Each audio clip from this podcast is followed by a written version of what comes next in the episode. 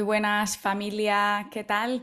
¿Cómo estáis? Bienvenidísimos y bienvenidísimas a un nuevo episodio de Positivamente Presente. Gracias como cada semana por estar aquí, por estar al otro lado y por dedicarte un ratito para ir adentro y conectar contigo mismo, contigo misma y con todos los que nos reunimos aquí cada semana. Hoy vengo a tratar un tema que la verdad em, lo llevo muy adentro y es algo que llevo trabajando muchísimos años porque como muchísimas otras mujeres cuando era un poquito más joven tenía muchas inseguridades con mi cuerpo, em, el tema de la autoestima. Y yendo un poquito más allá del amor propio es algo que que yo creo que no nos lo enseñan en los colegios, ni siquiera en las familias, y si no nos trabajamos nosotros em, estas capacidades o trabajamos con un profesional, de verdad que, que es complicado navegar tantas circunstancias en las que salen todos los miedos y las inseguridades, con la confianza y la entereza que realmente todos llevamos dentro cuando actuamos desde nuestro ser. Así que hoy voy a compartir 10 técnicas para ayudarte a mejorar un poquito tu relación contigo misma, a, subirle el volumen a esa autoestima y conectar con tu amor propio para simplemente vivir un poquito más tranquila. ya te garantizo que este episodio no va a solucionar todos los problemas de tu vida, pero seguramente te ayuda a enfocar tus pensamientos y tus conversaciones contigo misma de forma que en ciertas situaciones en la vida, quizá consigas tomar el control un poquito más y dejar que la mente pase a un segundo plano para eh, actuar desde el corazón, desde donde se actúa con confianza y con seguridad. Y os digo la verdad, este episodio viene inspirado por algo que me pasó el fin de semana pasado y es que eh, vine a Valencia a la despedida de soltera de mi prima Moni, te adoro si estás escuchando. Eh, qué, gran fin de que pasamos. Fue una pasada. Estuvimos en Denia, en una casa. Y bueno, todo el sábado nos lo pasamos, eh, alquilamos un barco y estuvimos navegando porque a mi prima y a la mayoría de las que fuimos nos encanta el sol y el mar y bueno, pues fue una oportunidad maravillosa para disfrutar yo creo que por última vez, ¿no? De, los rayitos del sol y del agua y, de esa sensación de verano, sobre todo para mí, que en Londres se acabó lo que se daba. Pero bueno, lo que sucedió es que, eh, bueno, pues nos pasamos casi todo el fin de semana en bikini. Y yo últimamente, por circunstancias de la vida, eh, he estado creo que comiendo un poquito más de lo que como de normal. No he dejado de hacer deporte porque me encanta el deporte y lo necesito a diario, o sea, no puedo vivir sin él. Pero es verdad que yo soy de hambre emocional y sí que hay momentos puntuales en mi vida en los que ante muchísima incertidumbre, inseguridades, cambios grandes o, yo que sé, aburrimiento incluso, eh, soy de las personas que tiende a tirar a comer. Y gracias a, la meditación, al autoconocimiento y a, las técnicas de mindfulness, tengo una relación súper sana con la comida a día de hoy y lo digo con todas las letras porque he estado en el punto, no en el opuesto mm, completo, pero sí en situaciones en las que durante la, mm, no voy a decir adolescencia, era más tarde, yo creo que era más la época pues sí, de los 17, 18, por esas, yo creo que por esas edades.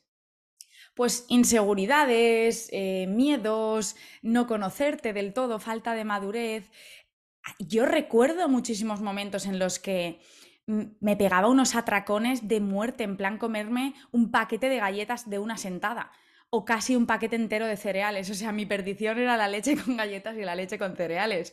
Hay otras personas que le da por lo salado, hay otras que les da por chocolate, bueno, cada una con lo suyo, ¿no? Pero yo he tenido momentos en los que realmente me he pegado a tracones desde, desde el desconocimiento absoluto de lo que me estaba pasando. Yo era como que sentía una necesidad imperiosa de consumir algo que ahora entiendo que era para llenar vacíos emocionales, que los llenaba con la comida. Y me acuerdo de sentarme en mi casa, pegarme el pedazo de atracón y a la media hora irme al gimnasio a hacerme una sesión acá de lo que sea. O sea, hay días que yo qué sé, hacía clase de spinning seguida por clase de zumba seguida por clase de hit o, yo qué sé, me iba a Bikram, una hora y media de Bikram a, a 40 grados después de comerte un paquete de galletas. O sea, es que ahora, o sea, lo miro con ternura y digo, pobrecita, lo que me hice pasar a mí misma. Y aún así sé que hay muchísimas personas que, que lo pasan muchísimo peor. O sea, yo creo que yo estaría un poco, em, pues sí, en, esa, en no tener una relación sana con la comida, porque realmente, pues, eh, era mi vía de escape, ¿no? Pero tampoco tan a menudo y tampoco tan extremo como sé que hay muchísimas otras personas y sobre todo mujeres que sufren, ¿vale? Entonces, quiero dejar claro esto que no hablo, a día de hoy hablo desde el privilegio de tener un cuerpo sano, estupendo, el que, que agradezco y adoro, ¿vale? Pero quiero dejar muy claro que esto lo he vivido en mi propia, en mi propia piel, ¿vale? He tenido momentos en mi vida en los que realmente he sufrido con la comida y en los que he estado insegura con mi cuerpo, pero porque no me conocía de verdad y estaba insegura por dentro. Entonces, hoy vengo a compartir este proceso desde el es posible tener una relación sana y bonita con la comida y ser totalmente consciente de cuándo igual estás comiendo un poquito más de lo habitual, pero lo estás haciendo desde la conciencia absoluta y plena. Estás eligiendo comerte algo porque te apetece o porque en ese momento quizás es la, la herramienta que tienes y no pasa nada y no te castigas por ello. El problema más grave viene cuando compensamos, ¿vale? Y nos castigamos porque se nos va de las manos, nos tratamos fatal, nos hablamos fatal y luego o nos matamos a deporte o nos encerramos en una habitación deprimidas, ¿vale? Entonces, Vamos a, ver 10 técnicas que nos pueden ayudar a mejorar esta relación con nuestro cuerpo, con nuestro ser, vivir mucho más tranquilas y a gusto y sobre todo pues dejar de, de lado esas actitudes de, pues de compensación, ¿vale? Y de castigo. Y ya os lo digo, esto es un proceso, ¿vale? Es un proceso largo, puede llevar años, pero la realidad es que en el momento decidamos que queremos cambiarlo, somos nosotras las que tenemos ese poder y nadie más. Y es totalmente posible. Hay tantísimos casos ahí fuera de personas que lo han pasado fatal y salen al otro lado y están felices a día de hoy. Y, yo creo que, que es importante recordar que si alguna vez has tenido inseguridades o tiendes a eso, no pasa nada, quizá vuelvan a surgir de vez en cuando, pero una vez ya actúas, vives la vida desde la solidez interna, todo cambia muchísimo. ¿Vale? Así que vamos allá con las 10 técnicas. Y bueno, creo que igual un pequeño inciso para aclarar ¿Qué es la autoestima? Porque es importante, yo creo, distinguir entre autoestima y amor propio y luego entrar un poquito más en detalle en cómo atacarlos, ¿no? Tengo aquí una definición del Instituto Europeo de Psicología Positiva que dice que la autoestima se trata de la opinión que tenemos de nosotros mismos, de una apreciación subjetiva acerca de nuestra valía, y ojo lo peligroso que es esto porque, claro, aquí entran en juego nuestras creencias. Estamos dando una opinión sobre nosotros mismos. Las opiniones ya sabéis de dónde viene, de nuestros cuadros mentales, ¿vale?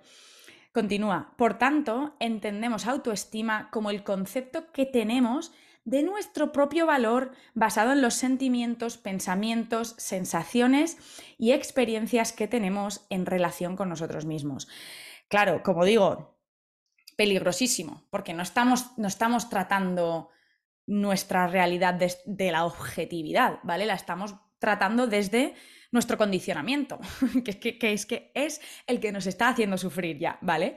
Y luego, por otro lado, el amor propio es más la relación que tenemos con nosotras mismas. O sea, el verdaderamente llegar a conocerse y aceptarse tal y como somos, desde el amor interior, y no implica que creamos que somos perfectas y que nos guste todo, todo, todo de, de pe a pa, de nuestro cuerpo, de nuestro ser, de nuestra mente. No, sino que nos reconocemos en las imperfecciones y no dejamos de valorarnos cuando algo no está al nivel que nos gustaría que estuviera. O sea, abrazamos ese camino, ¿vale? Esa es un poco la diferencia más grande entre la autoestima, que en la autoestima te estás un poco fijando en las circunstancias de tu vida y haciendo un juicio de valor de lo que eres como persona, de lo que vales en base a lo que está pasando en tu vida. Por ejemplo, tienes un buen trabajo, tienes una pareja estable, estás bien físicamente, autoestima, check. Ahora, si todo eso se desvanece, la autoestima por los suelos. Mientras que el amor propio, ya puedes estar en una relación que habiendo perdido a tu pareja. Ya puedes tener el trabajo de tus sueños que estar eh, lejos de él. Ya puedes estar a cualquier nivel físico que te vas a respetar y te vas a querer pase lo que pase. Ojo la diferencia, yo lo veo un poco como si, si te imaginas los cimientos de una casa, ¿vale? Esa estructura y esos bloques, esos pilares de hormigón y de cemento sobre los que se asienta la casa, tu mundo, tu estructura, ese es el amor propio, inquebrantable. Y luego la autoestima es un poco más, pues todas las capitas de pintura, toda la decoración, que oye, sí, son importantes en la casa, ¿vale? Porque al final entras a la casa y te sientes súper a gusto. Y esos toques, hacen que nos sintamos mejor. O sea, un trabajo que te motive, que te llene, que te encante, claro que va también a aportar a tu amor propio, pero que no lo tengas no va a hacer que te quieras menos. ¿Vale? Esto es un poco así la diferencia. Entonces, vamos allá. Las 10 técnicas para mejorar nuestra autoestima y conectar con ese amor propio que, queridas y queridos, lo llevamos dentro. Es cuestión de conectar con él. Esto no se gana, esto ya está dentro, es dejar que salga un poquito más.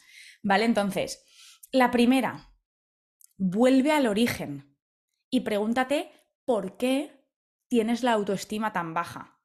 Esto es fundamental, entender de dónde nos viene. ¿Vale? O sea, ponte en una situación práctica, por ejemplo.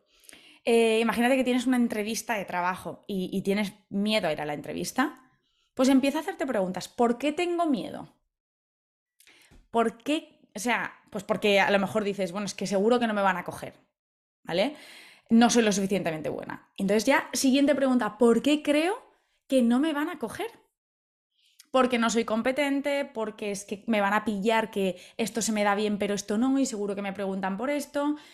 Y bueno, ¿y de dónde viene esta creencia de que no vales, de que no eres competente? Pues porque de pequeño suspendía mucho. Y me decían que Mm, no iba a conseguir mis propósitos laborales, que no iba a llegar a nada, etcétera, etcétera. Y de repente ya tienes ahí la respuesta. Y yo creo que lo más importante aquí es que no hay que hacer nada con esta información. No te enfades si tus padres te metieron mucha presión, porque eso no va a cambiar nada. No te frustres si vienes de una infancia o de una adolescencia o de una edad adulta muy complicada.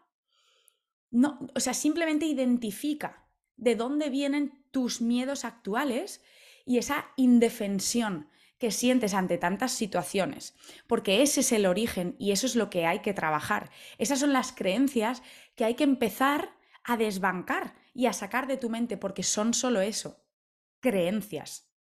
¿Vale? Este es el número uno, identificar, hacernos las preguntas, ¿por qué? Ir al origen y entender, sin cambiar nada. ¿Vale? Y sin culpar a nadie. Esto es muy importante porque si no te metes en un bucle sin salida. La segunda, ya sabéis, una de mis favoritas, autoconocimiento y reflexión constante. Y, y, lo voy a bajar un poquito más a tierra, que es que tenemos que identificar nuestras fortalezas y recordarlas a menudo. Y, y lo mismo puedes hacerlo a nivel súper práctico. Hazte una lista ¿Qué se me da bien? ¿Y qué me encanta hacer? Esto es similar al ejercicio del Ikigai que, comenté en un par de podcasts hace un tiempo.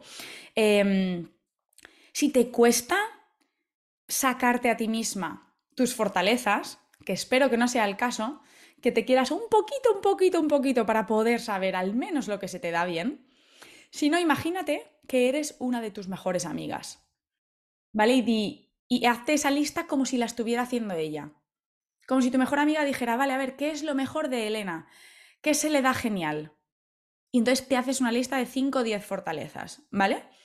O tu familia. Y si no, incluso si, si estás en este punto en el que no puedes sacar nada bueno de ti misma, pídeselo a alguien en que confíes a, muerte. Dile, mira, estoy haciendo un, ejercicio de autorreflexión. Necesito que me escribas eh, sin, sin, explayarte demasiado, cinco cosas que crees eh, que son muy buenas de mí o que te gustan de mí. Apóyate en la gente que, que tienes cerca, ¿vale? Que eso no cuesta nada. O sea, qué poquito nos cuesta darle lo bueno a, los demás y cuánto nos cuesta a nosotros mismos, ¿vale? Tira de tus amigas, tira de tu familia, pregunta, ¿vale? Y, y recuerda, o sea, este ejercicio es simplemente un pequeño recordatorio de todo lo buena que eres y todo lo capaz que eres, que a veces se nos dan bien 3.000 millones de cosas y hay dos que es que no vamos ni cara al aire y esas son nuestras preocupaciones. Oye, no pasa nada. Dejemos de fustigarnos, no se puede ser perfecta en todo, no se puede saber de todo en esta vida. Hay que abrazar el desconocimiento y de hecho esa es una oportunidad para seguir creciendo y para seguir aprendiendo de otras personas. De ahí, de ahí lo bonito también de trabajar en equipo, que cada uno aporte lo suyo. ¿Vale? Entonces, identifiquemos estas fortalezas y hagamos ejercicios de reflexión habitualmente para que no se nos olviden, porque la mente es muy buena, igual se lo recuerdas hoy y si no se lo vuelves a recordar ya nunca más se acuerda.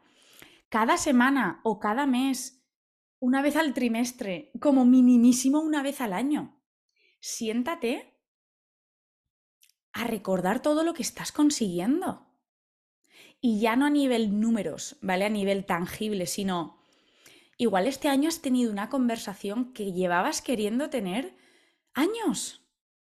O te has esforzado por mejorar la relación con tus padres y estás empezando a ver frutos. O has empezado a hacer deporte y te sientes muchísimo mejor, aunque todavía te quede un camino largo por recorrer. Todas estas cosas es, es importante recordarlas a menudo todos los días no hace falta, ¿vale? Eso yo creo que es, es irrealista, no te vas a sentar a escribir lo buena que eres y lo que te quieres todos los días, ¿vale? Pero de vez en cuando sí que es posible y es muy importante, igual que en el trabajo, porque hacemos revisiones mensuales en nuestras empresas. Y no en nuestras vidas, incluso en nuestras relaciones. A veces nos fijamos en lo malo. Y jolín, no sé si lo habéis hecho alguna vez, pero sentaros de vez en cuando con vuestras parejas y haceros alguna pregunta tipo, ¿qué hemos conseguido este año? ¿Qué hemos mejorado desde hace tres años? ¿Dónde estamos? ¿Cómo estamos? ¿Cómo nos sentimos? O sea, cuando te, realmente te pones a reflexionar al respecto, sale mucho. Esto es lo que nos falta, más momentos de reflexión. Y de ahí, mi querida meditación también, son oportunidades para dejar que se vaya todo lo superficial. Cada vez que te sientas en la práctica, sale lo profundo y lo bonito y lo permanente, lo que nos hace. Eso está todo ahí dentro. El ruido de la mente y del día a día lo acalla. Por eso es tan importante sentarse a menudo. Como digo, si no estás en el punto en el que quieres sentarte todos los días, no lo hagas, pero a menudo, ¿vale? Entonces, llevamos una, volver al origen y preguntarse por qué. Dos, autoconocimiento y reflexión constante. Identificar las fortalezas y recordarlas a menudo. La tercera, súper, súper, súper importante.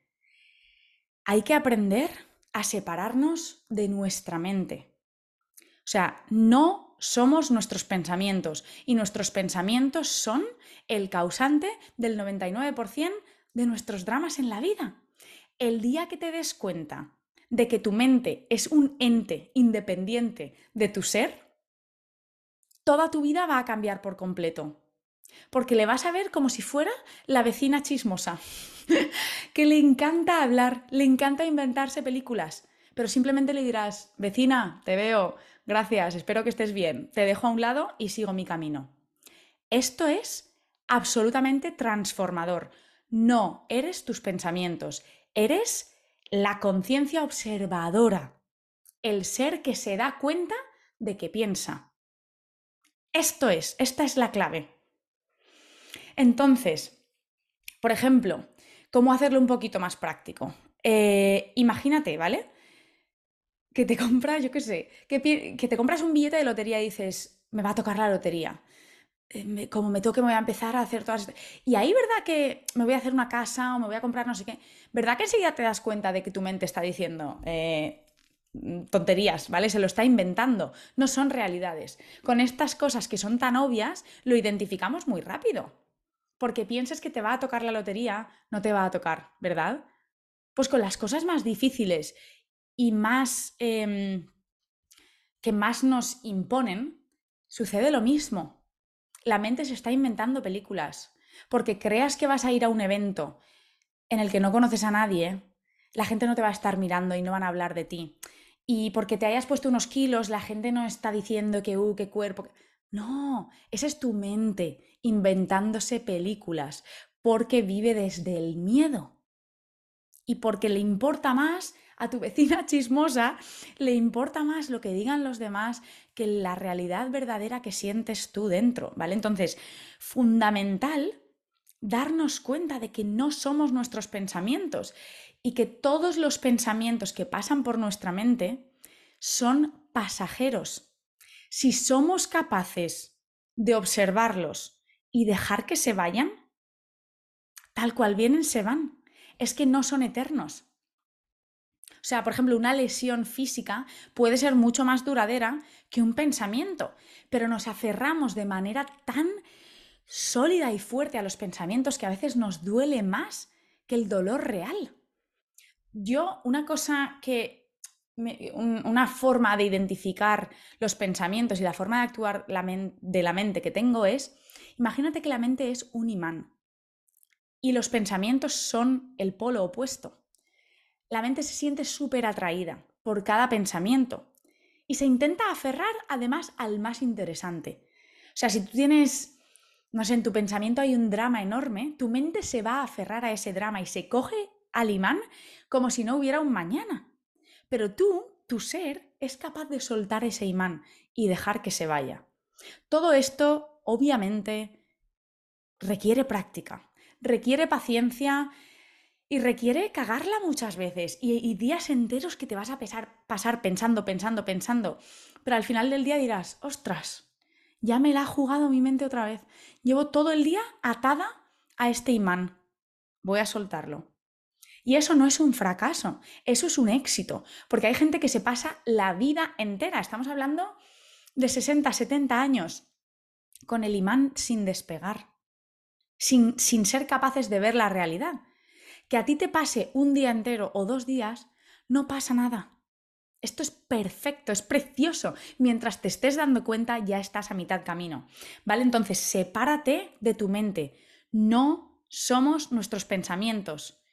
El trabajo está en soltar. Siempre seguir soltando. La número cuatro. ¿Qué pasa ahora? Que esto es muy importante. Cuando tu mente está acostumbrada a estar pegada a los imanes, el día que se suelta le entra el vértigo porque tiene que abrazar el no saber qué va a pasar y de qué va a pensar ahora.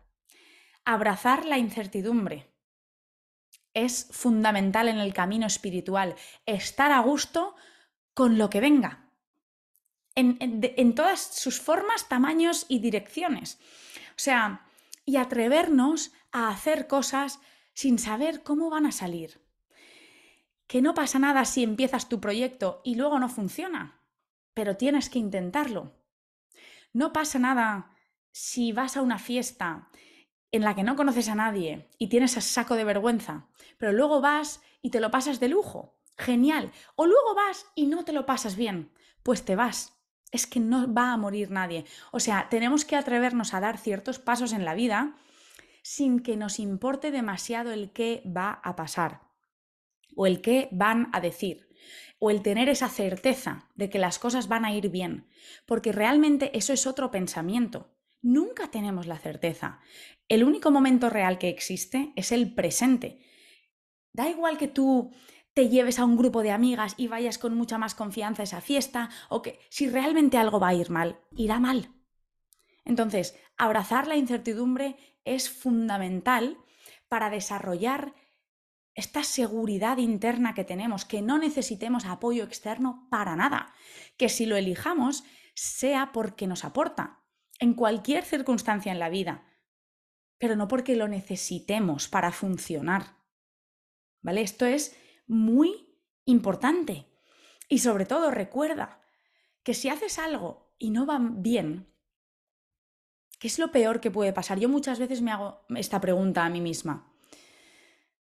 Cuando vayas a tomar una decisión que te dé pánico, pregúntate, ¿qué es lo peor que puede pasar? Si estás poniendo tu vida en juego, quizá, pues piénsatelo dos veces. Pero si es cuestión de hacer el ridículo, de lo que va a pensar la gente, de si vas a quedar mal, todo eso son conjeturas de la mente. Suéltalo y deja que todo eso se vaya y atrévete a hacerlo a pesar de lo que digan los demás. Todos somos humanos y a veces miramos a los jefes o a las jefas o a esa gente que está allá, que ha hecho, tiene todo el camino recorrido y les vemos como dioses o como diosas que nunca la cagan. Claro que la han cagado tres millones de veces para llegar donde están. Ya han aprendido a estar a gusto, en esa incomodidad, sin, sin miedos, sin incomodidad y sin salir de la zona de confort, no hay crecimiento. Abracemos la incertidumbre y atrevámonos a hacer cosas, a pesar de lo que pueda pasar. Si estás insegura con tu cuerpo, y, hay un evento y sabes que todo el mundo que va es guapo y está fit, yo que sé, me lo voy a inventar. ¿Qué es lo peor que puede pasar? Que vayas allí y te empieces a comparar un poco. Ahí es tu trabajo decir, bueno, pues a lo mejor mi cuerpo no, no, se compara al de esta gente, pero yo estoy eligiendo conscientemente tenerlo así por X o por Y, o yo tengo estas cualidades preciosas en mi interior y, y abrazo que esta gente tenga este cuerpo tan bonito, yo qué sé actuemos desde el amor, ¿vale? Que no nos dé miedo actuar. Y yo creo que aquí entra mucho la número 5, que me, he guiado a mí misma hacia la siguiente eh, técnica, que es reestructurar y reposicionar nuestras prioridades y cambiar un poquito esos objetivos tan numéricos por los valores. ¿Y a qué me refiero con esto? A que no actuemos por el conseguir algo tangible y material, sino un poco por el cómo nos vamos a sentir y por el qué. O sea, el preguntarnos a menudo, ¿por qué estoy haciendo esto? Si tú vas a una fiesta que sabes que te vas a poner en una situación de incomodidad, no sé por qué me está saliendo este ejemplo de la fiesta, súper básico, pero bueno, creo que incluso o a estas alturas de la vida o más jóvenes, todos hemos sentido esa inseguridad del cuerpo, ¿vale? Entonces, para que nos podamos ver un poco reflejados en este ejemplo, si vas a ir a una fiesta o a un evento en el que sabes que va a haber mucha gente vestida preciosa, que va a estar, yo qué sé, que a lo mejor no te vas a sentir tan bien eh, contigo misma, pregúntate, ¿por qué estás yendo? No estás yendo para conseguir que la gente te diga, uh, qué guapa estás, qué tal, qué cual. Estás yendo porque, pues si es el cumpleaños de alguien, quieres estar ahí para esa persona y estás dando la cara. O si es un evento en el que se está celebrando un tema importante que te importa, pues vas porque quieres participar y quieres mostrar tu apoyo. ¿Vale? Entonces cambiemos un poco los objetivos numéricos, el estoy haciendo, por ejemplo, en las redes sociales, súper importante, el cambiar la posición desde la que compartimos cosas. Si tú compartes para que te den likes y para que te digan lo guapa que eres, si no te lo dan, te vas a sentir como una mierda chafada, ¿vale? Mientras que si tú compartes por el amor al compartir y por el querer ayudar a la gente y compartir tu experiencia por si a alguien le sirve en su camino, no te vas a atar a cuántos likes hayan tú lo sueltas, tú lo compartes. Una vez lo has sacado de ti misma, lo que pase después ya no te pertenece. Ahí estás actuando desde el querer compartir y desde el querer ayudar y eso en sí mismo es el objetivo. Lo que tenemos que tener claros es cuáles son nuestros valores, qué nos llenan, o sea, qué nos llena, por qué tomamos ciertas decisiones y por qué vamos a ciertos sitios. Y cuando vamos al por qué, y conectamos con nuestro interior, conectamos lo que nos sale del corazón con lo que, con lo que hacemos fuera, ahí es donde empiezan a cambiar las cosas.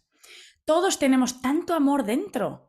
Da igual tu talla, da igual tu tamaño, da igual tu trabajo, da igual los problemas psicológicos que tengas ahora mismo o físicos, lo que te falte en casa o en el trabajo, eh, yo qué sé, el dinero que tengas. Todo eso son añadiduras. Todo eso son las partes de la decoración de la casa que comentábamos. Lo que importa en la vida es cómo seas como persona. Acuérdate de esto. La gente no va a recordar cómo vistes, lo que dices incluso. La gente va a recordar cómo les haces sentir. Tu energía, lo que desprendes, lo que compartes. Eso es lo magnético. Es lo más bonito. Cuando aceptamos nuestras imperfecciones y vivimos desde ese amor a nosotros mismos, pase lo que pase y haya lo que haya, y abrazando el camino, intentando disfrutar de cada paso. ¿Vale? Entonces, posiciona tus prioridades de manera que sepas el por qué estás haciendo cada cosa, qué es lo más importante para ti. Y si algo no te importa, si algo no lo quieres en tu vida, siéntete con, con la capacidad de decir, esto ya no, ya sea una persona, ya sea un grupo de gente, ya sea un trabajo o tu familia. Si algo no te está aportando, atrévete a decir adiós, ¿vale? Lo siguiente, muy importante, que creo que a veces se nos olvida, que nosotros nos cavamos nuestros propios hoyos. La técnica número 6 es que dejemos de mentir a nosotros y a los demás. Muestra tu verdad y déjate querer, tal y como eres. ¿Vale? Tanto en el trabajo como con tus amigos, como en las familias. ¿Por qué tienes que traer una versión un poquito mejorada de ti? ¿Por qué no dices, chicas, estoy en la mierda? Mamá, papá, no estoy bien en el trabajo. Cariño, no me siento a gusto con mi cuerpo. Lo que sea, es que hay tantísimos ejemplos. Mm, amigo, colega, hermana, hermano, me siento insegura a nivel económico ahora mismo. O me siento, yo qué sé, lo que sea. Tengo inseguridades en en, el, aspecto que sea de tu vida. ¿Por qué tenemos que decorarlo siempre todo? En la vulnerabilidad está la conexión real. Cuando tú te atrevas a decirle a tu gente, estoy fatal, tu gente te va a ayudar de verdad y vas a conectar a otro nivel. Mientras sigas decorando la realidad, vas a recibir apoyo decorado, no les estás dando la oportunidad a los demás de verte como realmente eres, de ver tu esencia pura y preciosa. El día que te atrevas a desnudar tu corazón y a dar tu verdad desde ahí, se te van a caer el 99,9% de los miedos y de las inseguridades. Porque ya no estás decorando la realidad, la estás dando tal y como es. Y a quien le guste bien y a quien no, también. Esto es empoderador. Aquí crece nuestra autoestima y nuestro amor propio, porque no vivimos desde una mentira que luego nos crea más inseguridades. Vivimos desde la verdad más pura y absoluta y desde el aceptar todas nuestras imperfecciones e ir un poquito más allá, compartirlas sin miedo al qué dirán. Esto es fundamental en el camino espiritual y en el camino de autoconocimiento, aceptarnos y amarnos tal y como somos. Entonces, que ojo, que ojo, que no le quito hierro al asunto, que ya sé que esto es complicado, ¿vale? Pero igual que, por ejemplo, si estás ahora, si estás abierta a una relación, si estás utilizando aplicaciones para ligar y estás poniendo fotos que no son tu realidad, ¿cómo no te vas a sentir insegura yendo a esa cita? Si sabes que has mentido ya estás con él, madre mía, lo que va a pensar porque lo que ha visto no es la realidad. Te estás cavando tu propio hoyo. Abraza tu cuerpo, tu ser y tu vida tal y como está ahora mismo. Y atrévete a regalarlo a los demás desde la verdad. Claro que cuesta, pero no cuesta más mentir y presentarte en esa cita teniendo que hacerte pasar a ti misma por ese mal trago. Mostrémonos reales, igual a corto plazo duele un poquito más, pero a largo es mucho más liberador. ¿Vale? Entonces, basta de las mentiras, aunque sean decoraciones, aunque sean esconder ciertas cosas. Cuanto más reales nos mostremos, mucho más abiertos al crecimiento y a la verdadera liberación Y al vivir la vida desde el amor nos, vamos a, poner a nosotros mismos. Os juro que en, en el último año que he compartido desde mi verdad, todos mis miedos y mis inseguridades con mi boda, con mis amigas, con mi familia, con mi pareja, que me he abierto de, miedos físicos, de miedos laborales. Es tan liberador y todavía me queda muchísimo camino, porque aún incluso muchas veces compartiendo digo, es que realmente a veces, a veces me corto un poco porque digo, no voy a estar aquí desnudando en, cuerpo y alma en, todo, en todos los ámbitos de la vida, pero es que cada vez me acerco más a eso, porque es que realmente es brutal. Eso es lo que realmente te conecta con el momento presente. Y te vas de una conversación revitalizada. ¿Sabéis cuando tenéis esas conversaciones sobre la vida con la gente, en las que de verdad te abres un poquito y luego te vas a casa y tienes un fuego en el interior que dices, ¡buah! Es que esto me, vamos, me, me da energía para días. Es porque te has mostrado vulnerable. En abrir nuestra verdad a los demás se esconde el secreto a la verdadera felicidad, que es la libertad de ser nosotros mismos y de vivir desde el amor sin mentiras y sin miedos, disfrutar de cada momento. Es posible, pero empieza por atrevernos a quitarnos todas esas capas, a dejar a, un lado los miedos y a vivir desde nuestra verdad, no desde nuestra mentira. Que ojo, como digo, puede pasar en algunas ocasiones, ¿vale? No pasa nada, pero seamos cada vez más conscientes y evitémoslo. Sobre todo, sobre todo, sobre todo, con nuestra gente más cercana. No podemos estar engañando a nuestras parejas. Si no estás bien, díselo a tu pareja. Si no estás bien, díselo a tus amigas, a tus padres. Perdón, que se me seca la garganta. Em, ¿Vale? Mostrémonos nuestra verdad y seamos vulnerables y tengamos la capacidad de decir, necesito vuestro apoyo. Cuesta mucho pedir ayuda, pero es necesario que estamos aquí los unos para, para los otros para esto. ¿Vale? La número 7. Haz deporte. O sea, esta es muy sencilla, pero es fundamental. Y esto os lo digo también desde lo más profundo de mi corazón, desde la experiencia propia. Y mira que yo he hecho deporte casi toda mi vida, pero no con la misma constancia. Y sobre todo, deporte de fuerza. A mí cuando empecé en el gimnasio hace, pues, en 2018 fue cuando empecé a hacer peso de verdad. que contraté un, un entrenador personal, ocho, creo que fueron 10 semanas. Para aprender todas las técnicas de levantamiento de peso apropiadas y, tener la confianza de entrar en el gimnasio y saber lo que estoy haciendo. Y lo mismo, todavía me queda mucho por aprender, pero no voy perdida. Y no tengo esa inseguridad que siente tanta gente que yo también sentía al principio, de ir al gimnasio y decir, me voy a poner en la máquina elíptica o a correr o a hacer cuatro tonterías porque no sé ni lo que hacer. Las herramientas son fundamentales para ganar esta confianza en el deporte bueno, en este caso en el gimnasio, ¿vale? Pero el deporte de peso te da una seguridad en ti misma y una confianza y una fuerza. Es que al final estás trabajando la fuerza y la fuerza física también aumenta la fuerza enérgica y corporal, ¿vale? Y si la fuerza no es lo tuyo, aunque debería de serlo porque por salud es muy importante, pero por si lo que sea no lo puedes hacer, yoga, correr, nadar, mm, senderismo, surf, tenis, pádel, lo que te dé la gana, lo que sea que te haga sentir bien.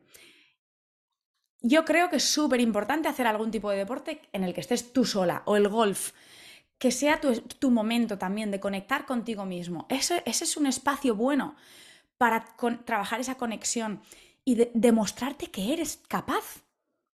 ¿De dónde e, ese refuerzo de la autoestima también sale de momentos en los que vemos que somos capaces de hacer algo?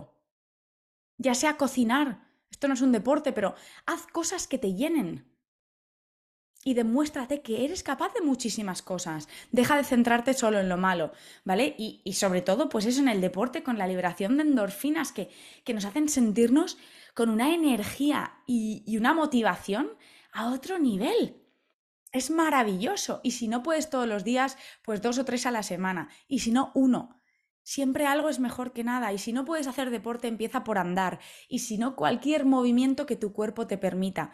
Pero esto es, yo creo que fundamental, porque en cuanto nos abandonamos totalmente a nivel físico, luego es muy difícil trabajar solo desde la mente. Nuestro cuerpo y nuestra mente tienen que ser un equipo. ¿Vale? Yo siempre lo digo también, o sea, la meditación no hace milagros y la, la lectura y el aprendizaje no hace milagros. Tenemos que tener todos nuestros pilares, nuestro deporte, nuestra alimentación, eh, nuestra meditación y nuestro autoconocimiento, relaciones sociales, o sea, establece esos pilares de tu vida y dedícate un poquito a, cada uno, pero sobre todo actividad física como refuerzo de la autoestima, incluso a veces del amor propio también, para, para reactivarlo y reenergizar todos nuestros chakras y todas nuestras energías internas, ¿vale? Súper importante.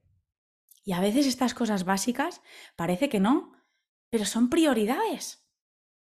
Y son más fáciles. Igual te cuesta mucho menos ponerte a hacer deporte que trabajar esos miedos e, y esas inseguridades, que también lo tienes que hacer. Pero puedes empezar por aquí. Y un día vuelves del gym y te sientes de lujo. Y poquito a poco, ¿vale? Poquito a poco vamos añadiendo. La número 8. Esta es importante también, ¿eh? ¿eh? A veces nos creemos el centro del mundo yo incluida, y todo el mundo, ¿vale? Nos creemos que la gente habla de nosotros y piensa en nosotros y qué van a decir y qué, van a pensar. Todos tenemos demasiado que hacer en nuestras vidas como para estar pensando en los demás.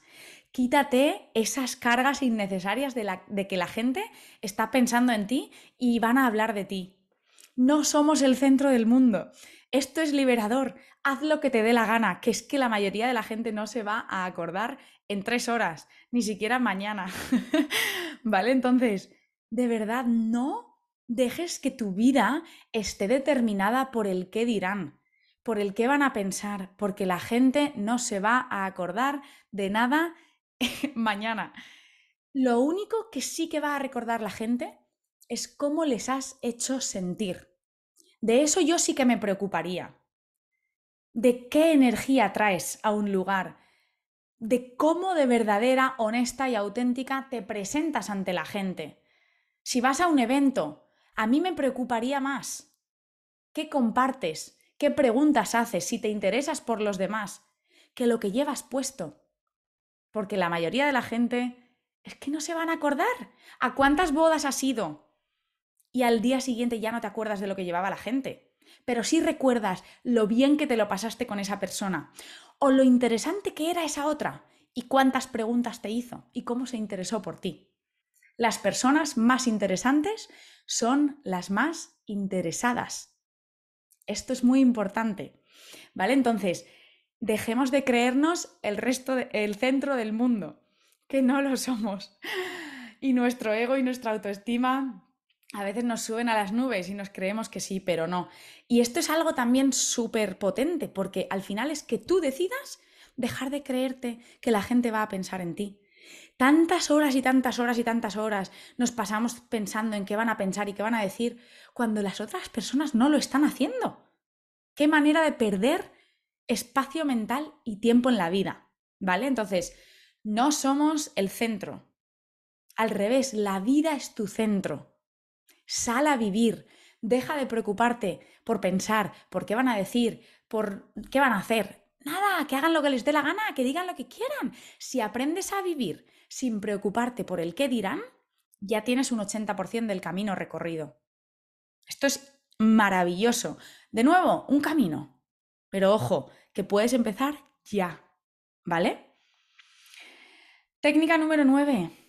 Fundamental practicar el agradecimiento. Y el agradecimiento desde lo más pequeño y desde lo más básico. Es decir, en vez de preocuparte por,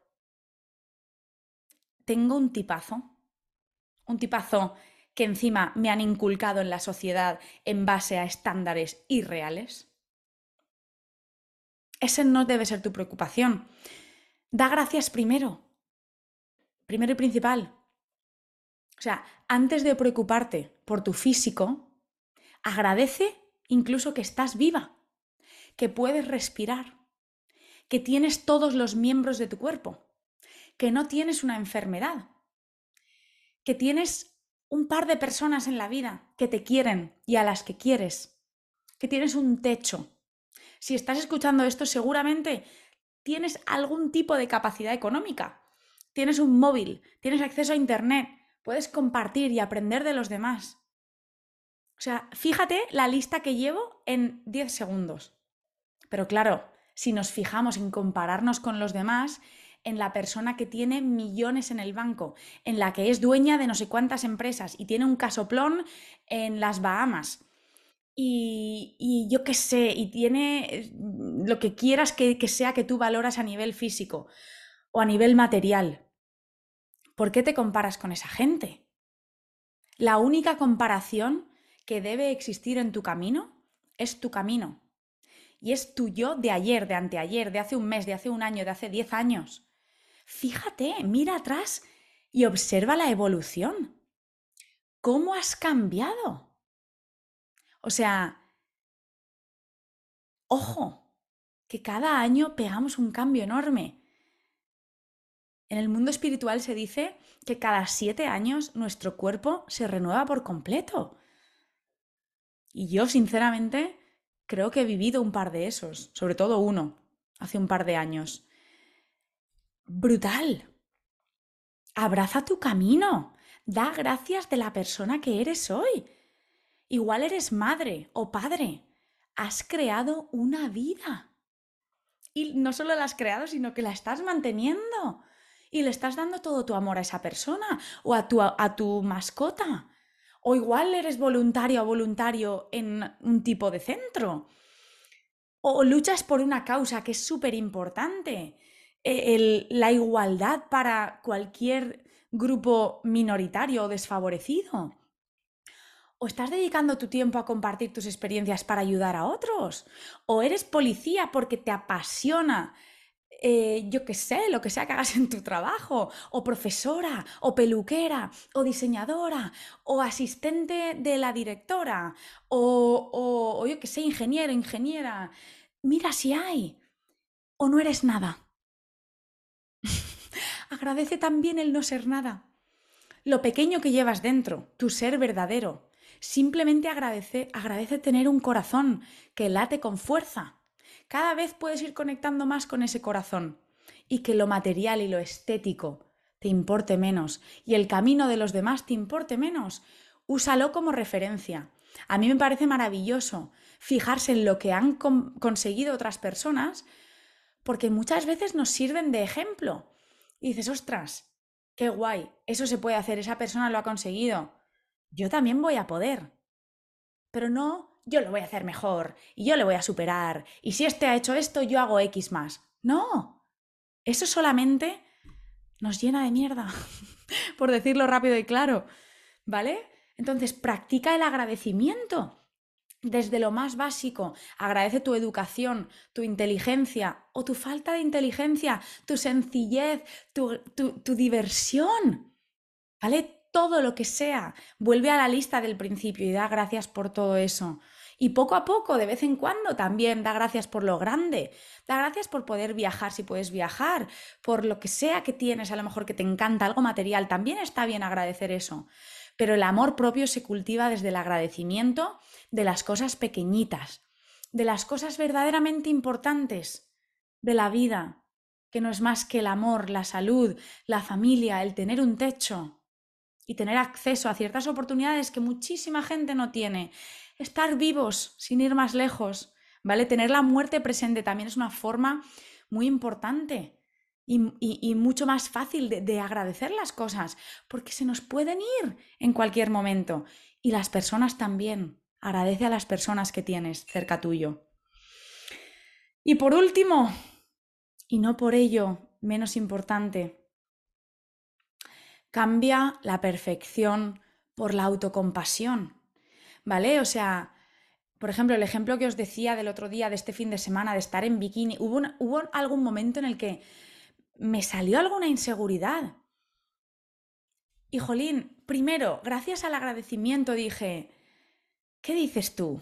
Te vas a estar quejando si tienes un cuerpo maravilloso que te permite hacer todos estos planes, si tienes toda esta gente magnífica con las que compartirlo, si tienes si eres de, una, de un sitio privilegiado en el mundo que tiene un tiempo precioso, un mar, ¿vale? Te fijas en este agradecimiento y luego pasas también a la autocompasión en vez de a la perfección y decir, Elena, recuerda que a lo mejor no estás en tu mejor momento físico porque has pasado por todo esto en los últimos meses.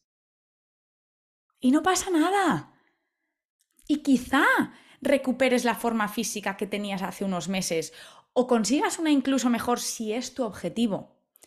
Pero recuerda que si no, no pasa nada. Que tu valía como persona no cambia en base a tu apariencia exterior y a tu físico. Tu valía como persona está determinada por el amor, por cómo tratas a los demás y por cómo te tratas a ti misma, por cuánto vives. ¿Vale? Eso es lo importante. Si la gente de verdad, la gente que de verdad importa, no te van a querer más o menos si estás más gorda o menos gorda. Te van a querer lo mismo. Incluso más, porque van a apreciar tu, tu, tu, tu, amor interno y tu solidez de decir, ole, ole, ole, que a esta tía no le derrumba nada, pase lo que pase por fuera. Yo he tenido amigas también que han pasado épocas súper difíciles en las que se les ha ido un poco de las manos y ya no digo el ponerse un par de kilos, y ya no digo solamente el estar gorda o no, sino el maltratarse a muchos niveles, ¿vale? Y aún así, en muchos momentos lo han reconducido o lo han tratado desde la presencia de decir, ¿sabéis qué? Se me está yendo un poco de las manos, pero soy consciente. Esto es, esto es el amor propio, el ser conscientes de lo que estamos haciéndonos a nosotras mismas y no dejar que nunca se nos vaya del todo. Y si se nos va, no castigarnos y saber reconducirlo poquito a poco. Perdónate si la has cagado o si se te ha ido un poco de las manos a cualquier nivel o si has tratado a tu pareja peor de lo que te gusta tratarle o a tu familia. Somos humanos, ¿vale? Esto es muy importante recordarlo que no somos perfectas y no lo vamos a ser nunca. Da igual lo trabajada que estés a nivel espiritual, vas a seguir cagándola. y quien te diga que no te está mintiendo. El camino espiritual y el crecimiento personal se trata de abrazar la imperfección y de simplemente darse cuenta de esos errores y saber reconducirlos y que no nos dé vergüenza ni tengamos miedo a pedir perdón al revés, lo hagamos desde el centro de nuestro corazón. Mamá, papá, cariño, amiga, hermano, prima, la he cagado, lo siento, perdóname, te quiero, estoy aquí, sigo trabajando. Nadie es perfecto. Abrazar esa imperfección es la clave para vivir sin miedos y con más tranquilidad. ¿Vale? No nos autofustiguemos, no nos castiguemos, no castiguemos a nuestro cuerpo. Si, si un día te has pegado un atracón, acéptalo y al día siguiente es un día nuevo. No te castigues, que no te lo mereces, nadie se merece eso. Y tampoco castigues al resto, ten autocompasión por los demás. Si tu pareja no está actuando como a ti te gustaría o como actuaba hace unos meses pero está pasando por un momento difícil, dale ese permiso ¿vale? Que aquí nadie es Dios ni, ni, ni el justiciero oficial para decir cómo se tienen que comportar los demás o cómo o cuál es la conducta perfecta y buena para cada uno de nosotros. Solo lo sabes tú. Conecta con tu corazón, conecta con tu verdad e intenta funcionar desde esa verdad lo más a menudo posible. Este es el camino más elevado del proceso espiritual, el vivir la vida de verdad, desde tu verdad, siendo lo más auténtica que puedas ser en cada momento, sin máscaras, sin ocultar y sin miedo a cometer errores. Abraza la incertidumbre, abraza la imperfección y en ese momento empezarás a vivir, empezarás a quererte de verdad y ya ni te tendrás que preocupar por hacer, por trabajar tu autoestima, porque tu solidez interna será tan grande que es que ya nada la derrumba. Y ahí empiezas a fluir de verdad. Ahí las cosas cambian. Y vas a, yo que sé, a un evento y te sientes un poco mal y vuelves a casa y dices, ¿sabes qué? Pues sí, esto ha pasado, pero lo dejo ir. Ya está. Y así sucesivamente. Y no pierdes ¿Cuántas horas del día estás perdiendo a día de hoy preocupándote por lo que digan los demás? Todo ese tiempo lo puedes reinvertir en trabajar tu amor propio, en irte a correr, en conectar con tus amigas, en ver las series y las películas que te encantan y que te aportan, en leer, en pasear por la naturaleza. Ahí está la clave. Cuando dejamos de invertir todo este tiempo en pensamientos y en preocuparnos, abrimos espacio para lo bonito, lo profundo y la conexión vital que tanto nos llena. Y dejamos ir todos esos miedos. Vale, así que voy a hacer un repaso del 1 al 10. La primera, vuelve al origen y pregúntate por qué tienes esa autoestima tan baja. La segunda, autoconocimiento y reflexión constante. Identifica tus fortalezas y recuérdalas a menudo. La tercera, sepárate de tu mente. No eres tus pensamientos. La cuarta, abraza la incertidumbre. Y atrévete, atrévete a hacer cosas a pesar de lo que pueda pasar. La quinta, posiciona tus prioridades y cambia objetivos numéricos y tangibles por valores. Actúa desde el por qué. La sexta, deja de mentir y muestra tu verdad. Déjate querer tal y como eres. La séptima, haz deporte. Si puedes, de fuerza. Y si puedes también algún deporte en el que te enfrentes a estar tú solo o tú sola. ¿Vale? El yoga es fantástico, por eso engancha tanto, porque encima vas viendo también esa evolución. Un día no llegas a tocarte los pies y a los meses estás haciendo el pino y, cosas maravillosas. Eso te da, eso refuerza mucho también, ¿vale? La número 8, recuerda que no eres el centro, que la gente tiene mucho en lo que pensar y por lo que preocuparse en sus vidas, ¿vale? La 9, Practica el agradecimiento y empieza por lo pequeñito. Y la 10, cambia la perfección por la autocompasión. Queridas y queridos, somos todos maravillosos y únicos. Ser nosotros mismos es nuestro superpoder. Hay mucha gente que viste de la misma forma. Hay mucha gente que aprende a Mm, aprende ciertas técnicas que les permiten hacer cosas iguales. Muchas cosas que se pueden replicar. Te digo la única que no se puede replicar, ser tú. No existe la clonación todavía.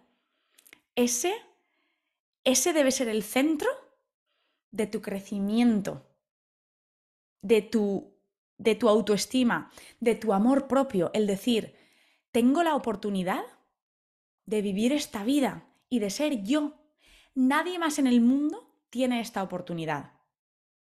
Y no te sientas mal si estás muy lejos de sentirte así. Pero está en tu mano empezar a dar pasito a pasito para ir llegando cada vez más cerca a esta sensación. Y como siempre os digo, si lo necesitáis, apoyaros de profesionales pero también hacer el trabajo por vosotros mismos, porque si vais al psicólogo o al psiquiatra o lo que sea una vez al mes, vais a avanzar muy poquito tenéis la capacidad y la tenemos todos y si me apuras, la obligación de hacer este trabajo, cuanto más a menudo posible, porque tenemos una vida y vivir desde nuestro centro es la mejor forma de vivirla al máximo, por nosotros y por los demás. Ah, así que con esto os dejo si has llegado hasta aquí.